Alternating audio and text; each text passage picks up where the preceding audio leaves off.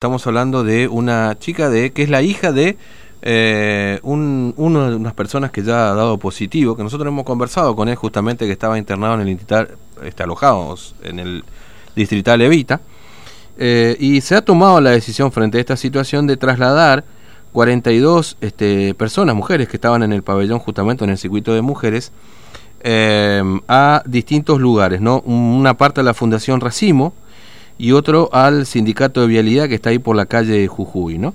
Eh, por eso vamos a conversar con la administradora del Centro Juan Pablo II, eh, Adelaida Ledesma, que tiene la amabilidad de atendernos en esta mañana. Eh, contadora Ledesma, ¿cómo le va? Buen día, Fernando lo saluda. ¿Cómo está usted? Buenos días, muy bien, gracias a Dios, muy bien. Bueno, gracias por atendernos. Bueno, e, efectivamente, efectivamente ya se han trasladado estas 42 mujeres que estaban en el circuito de mujeres ahí del Juan Pablo II? Sí, han sido trasladadas. Mm, ¿En el día de hoy o ayer ya? El día... Eh, el día sábado. El sábado, el sábado ya. Eh, ¿y, ¿y, cuánta gente queda hoy, digamos, ahí en el, en el Juan Pablo II alojada todavía haciendo la cuarentena? Y bueno, yo tengo detallado por circuito, en el circuito 1, que es de, de hombres, donde se habían detectado los primeros casos, eh, 19, 19 en el circuito 2 de, de mujeres sí. eh, habían se quedaron 48 personas mm. y un tercer circuito compuesta por 27 jóvenes hombres Sí, hombres. Ahora, eh, estos son, estos, esta, estas personas que quedaron más las 42 son de esa, de esa, mm, este, de ese corte, digamos que si se puede decir, de 30 de mayo, que ingresó el 30 de mayo. Sí, habían ingresado 178, tengo entendido. Sí. sí. Y eso es, de todo eso queda esta cantidad que le detallé por circuito. Claro, claro. Todos del 30 de mayo. Este y, y digamos, este hay eh, hay la posibilidad de que, que, que, estas personas salgan pronto o esto dependerá de, de, los hisopados, digamos. Los que no, por supuesto, no han presentado síntomas continúan en el Juan Pablo, claramente, ¿no?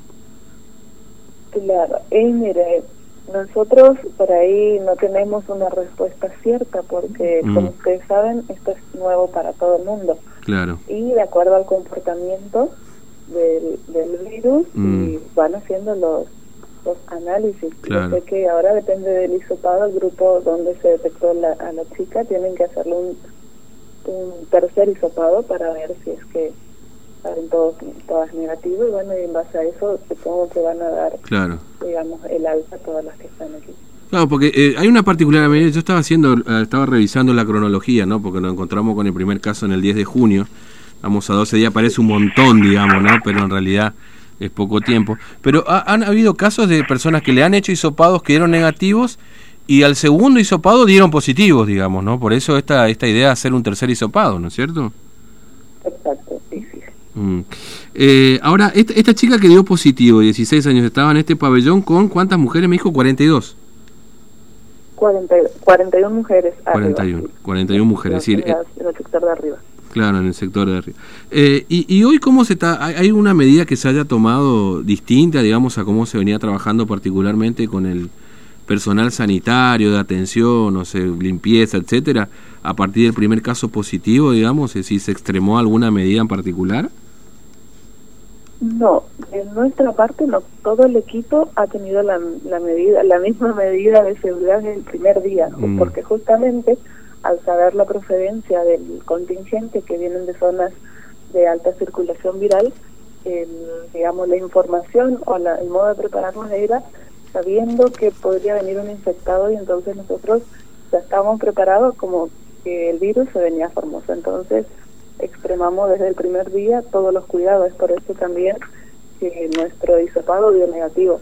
Claro. También de todo eso nosotros decidimos quedarnos aquí y estar también cuarentena para no poner en riesgo a, la, a nuestra familia claro. y a la sociedad. O sea, usted también está en cuarentena de alguna manera, digamos. Claro, sí, sí nosotros desde el primer caso positivo se nos hizo a todos, al personal, a todos nos han hecho el hisopado y bueno, dimos negativo, sí. pero decidimos quedarnos aquí, eh, teníamos un, tenemos un pabellón exclusivamente para el personal Mm. y que está, digamos, separado del resto y entonces hemos quedado aquí a, a esperar, claro. digamos, que nos hagan un segundo hisopado o completar los 14 días sin Mm. tener ningún problema. Claro, claro. mm. Y hasta ahora estamos bien, gracias a Dios. Sí. Ahora, a partir del primer caso positivo que se conoció en el Juan Pablo II, digamos, hay, hubo un reconocimiento inclusive por parte de las personas que estaban ahí, que compartían tereré, mate, digamos. Hay, hay, esto, esto sí se extremó en, en la recomendación o en la sugerencia que no lo hagan, por ejemplo. Eh, hubo el cambio, hubo una toma de conciencia, porque justamente, como decían, decíamos anteriormente, la gente viene confiada sin que van a hacer un mero trámite, pasar por aquí y volver a sus casas. No, no tenían conciencia de que, como nosotros eh, tomamos el primer día, que los grupos pueden venir, alguna persona, aunque se sienta bien, puede tener el virus. Entonces, ya nuestro cuidado siempre fue extremo. En el caso de ellos, no fue así, porque todos se sienten sanos. Y de hecho, si bien vieron positivo, no tienen ningún síntoma, son asintomáticos, entonces aún da más seguridad y confianza, entonces ellos por ahí fraternizaban, compartían más. Claro, claro, ahora como que... Fotos, imágenes, videos y mm. demás, los bailes, todas esas cuestiones que por ahí hace que no hayan tomado una, una conciencia, pero a partir del primer caso sí se hace que, que cumplen el distanciamiento, utilizan barbijos, están constantemente limpiando su sus circuitos, porque si bien nosotros tenemos personal de limpieza, hay policías y demás que mantienen la limpieza, la higiene de todo, el, de todo el sector, de toda la casa, que es enorme, no podemos o tenemos directivas de un primer momento no ingresar al circuito donde están alojadas las personas. Aún antes de haber eh, algún caso, nosotros no podemos ingresar a esa zona. Eh, la limpieza y el orden es personal, ellos debían mantener cada circuito en forma mm. limpia, hacer equipos de trabajo, no sé, organizarse ellos claro. desde el primer momento para que tener un limpio su, mm. Mira, usted sabe, yo vivo muy cerca ahí, yo vivo ahí en el barrio Luján, ¿no? Muy cerca ahí del, Juan Pablo II. Yo vivo muy cerca ahí del Juan Pablo II, digo, en el barrio Luján, y estos días he, he, pasado por ahí porque casi es un camino obligado, digamos, para los que vivimos en el barrio cuando vinimos del centro. Y, me, ha, tocado ver mucho personal de, montada, por ejemplo, la policía que hace un control del perímetro. Eso, eso también sí se ha incrementado un poco más, digamos, ¿no? Este, en, la zona, por lo menos he visto ayer por cuatro personas que en, montada, por ejemplo, que andaban dando vueltas. Es decir, ¿esto también se ha incrementado un poquito más la seguridad a partir de este primer la caso? Seguridad, la seguridad creo que sí han venido un poco más, pero siempre estaban dando mm. vueltas, siempre para, por, por cualquier tipo de de, prevención más que nada, pero eh, desde un primer momento siempre ah, estamos eh, como monitoreados, cuidados y bueno, contenido. Muy bien.